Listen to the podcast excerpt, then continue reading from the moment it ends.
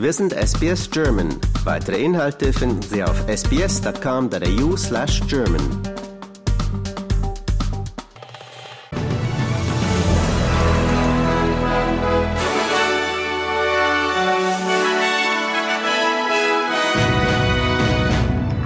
Inflationsrate auf Rekordhoch.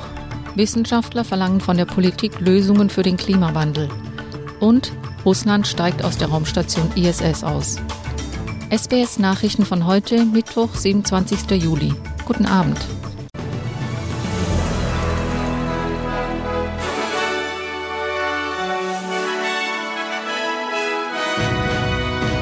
Die Inflationsrate in Australien ist gegenwärtig so hoch wie seit 1990 nicht mehr.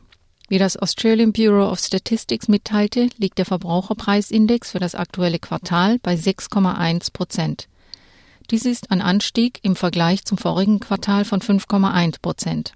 Das ist jedoch etwas weniger als erwartet und Experten gehen davon aus, dass die Zentralbank in der nächsten Woche den Leitzins um 0,5 Prozentpunkte anheben wird. Die Daten spiegeln einen starken Anstieg der Lebenshaltungskosten wider, hervorgerufen durch die Folgen des Kriegs in der Ukraine und die Überschwemmungen in Queensland und New South Wales.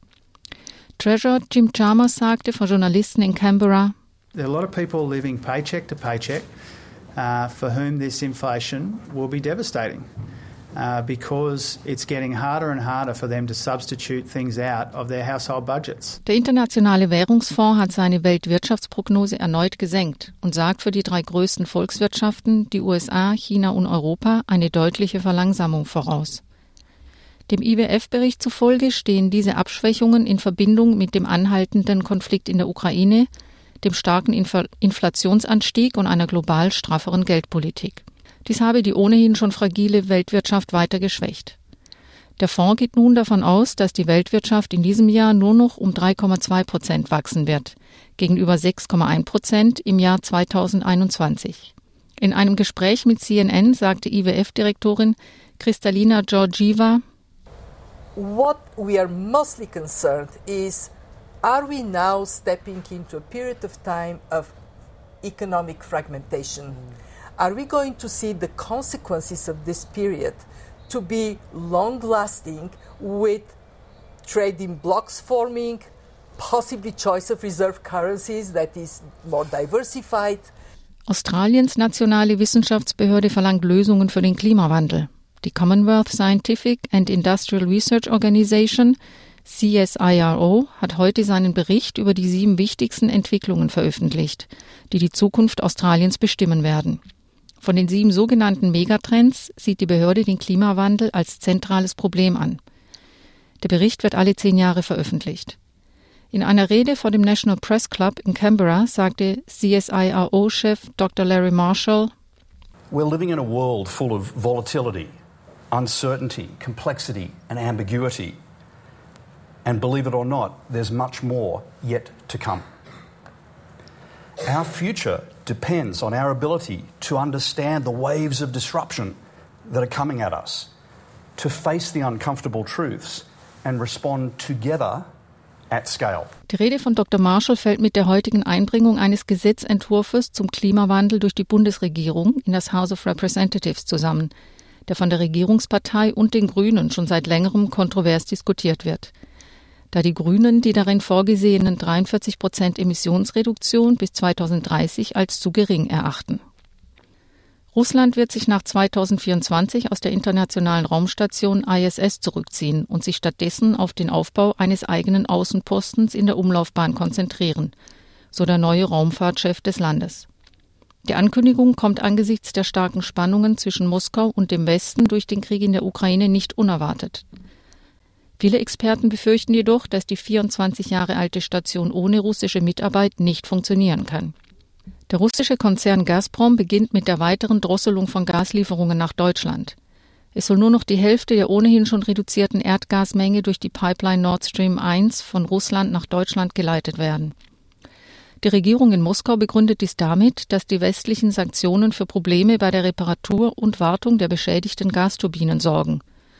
Die Bundesregierung hält dies für vorgeschoben und sieht stattdessen politische Gründe für die Entscheidung. Bei Protesten gegen die UN-Blauhelm-Mission hat es in der Demokratischen Republik Kongo erneut Ausschreitungen gegeben. Die Proteste gegen die UN-Friedensmission MONUSCO dauern bereits den zweiten Tag in Folge an. Es soll dabei auch Tote gegeben haben. Wie viele ist jedoch strittig.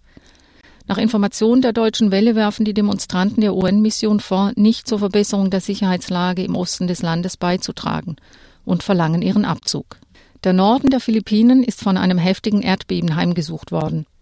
Das Epizentrum befand sich in dem Ort Lagangilang in der Provinz Abra auf der Insel Luzon. Es gab mindestens zwei Todesopfer und mehrere Verletzte. Zahlreiche Gebäude und Brücken seien beschädigt worden, berichten die örtlichen Behörden. Seismologen beziffern die Stärke des Bebens auf 7,0. Zum Sport.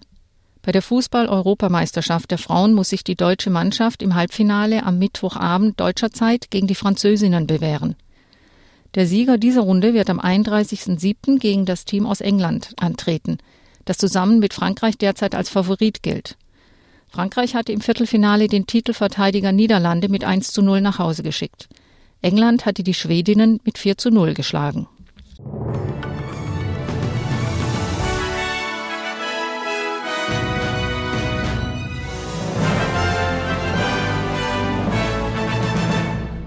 Die Wechselkurse.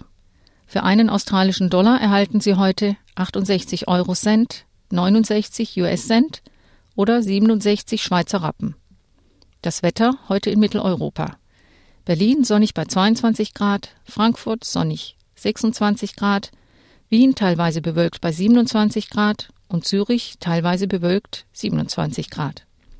Morgen in Australien Adelaide Schauer bei 15 Grad, Brisbane sonnig 21 Grad. Canberra teilweise bewölkt bei 14 Grad. Darwin sonnig 31 Grad. Hobart ab und an Schauer 12 Grad. Melbourne vermehrt Regen 13 Grad. Perth auch vermehrt Regen bei 21 Grad. Und Sydney meist sonnig bei 17 Grad.